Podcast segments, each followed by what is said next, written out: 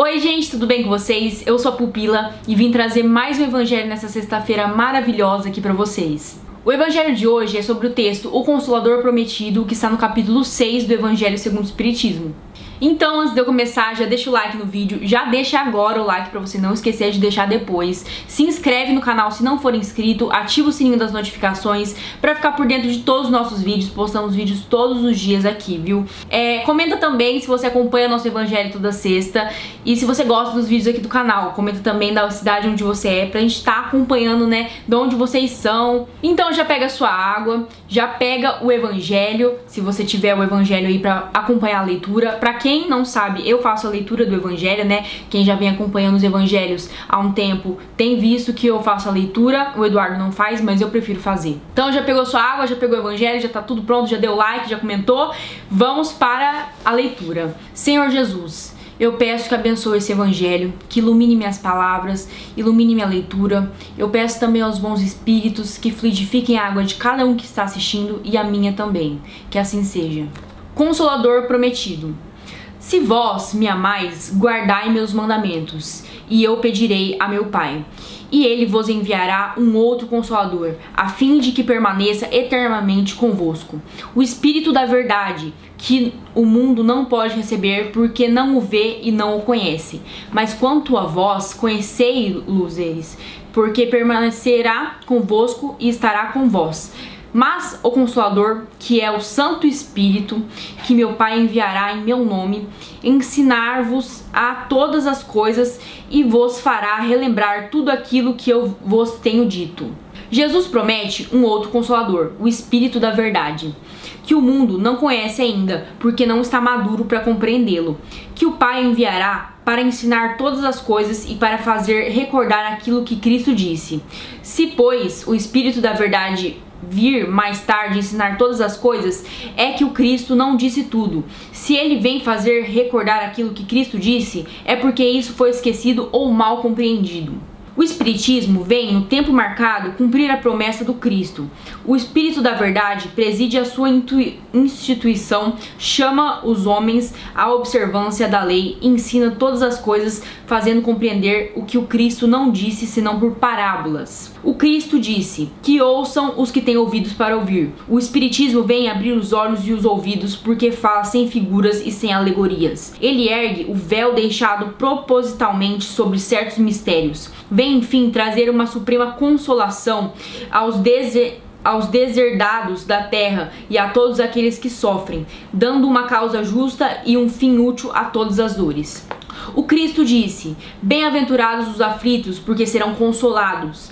Mas de que forma se achar feliz sofrendo, não sabendo por que sofre, o Espiritismo lhe mostra a causa das existências anteriores e na destinação da Terra, onde o homem expira seu passado, espia seu passado, mostra-lhe o objetivo naquilo em que os sofrimentos são como crises salutares que conduzem à cura e são, depura e são a depuração que assegura a felicidade nas existências futuras. O homem compreende que mereceu sofrer e acha o sofrimento justo.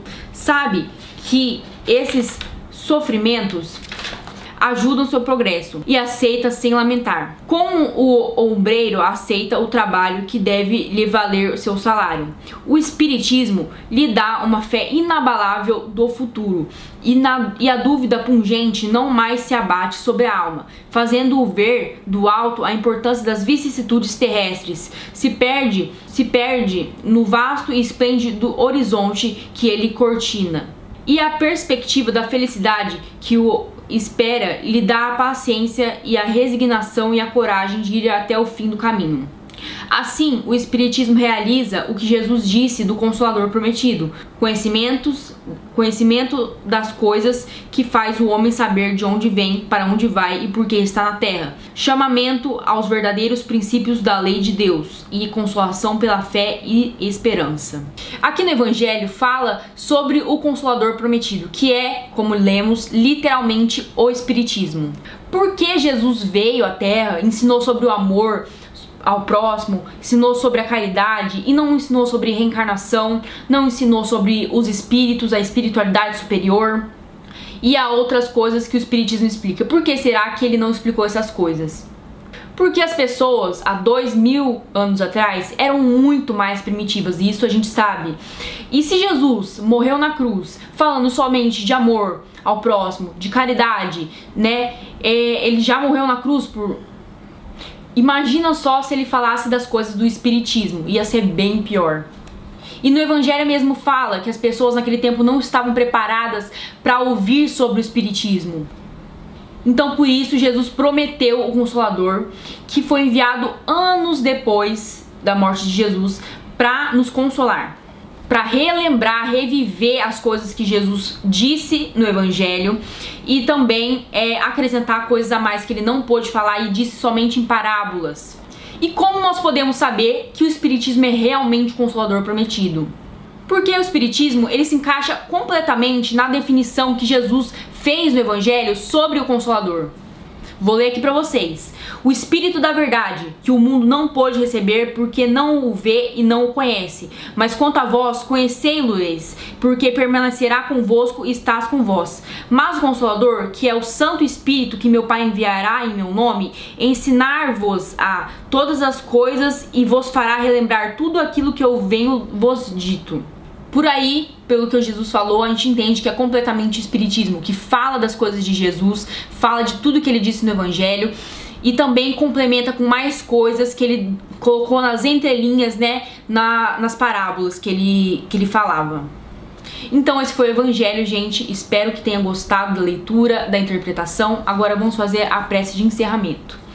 Senhor Jesus, muito obrigada por esses ensinamentos, muito obrigada por essa leitura maravilhosa do Evangelho. Obrigada, Espíritos de Luz, por terem vindo até nós, fluidificado a nossa água. E espero que vocês abençoem a gente imensamente por todos os séculos e séculos. Amém. Que assim seja.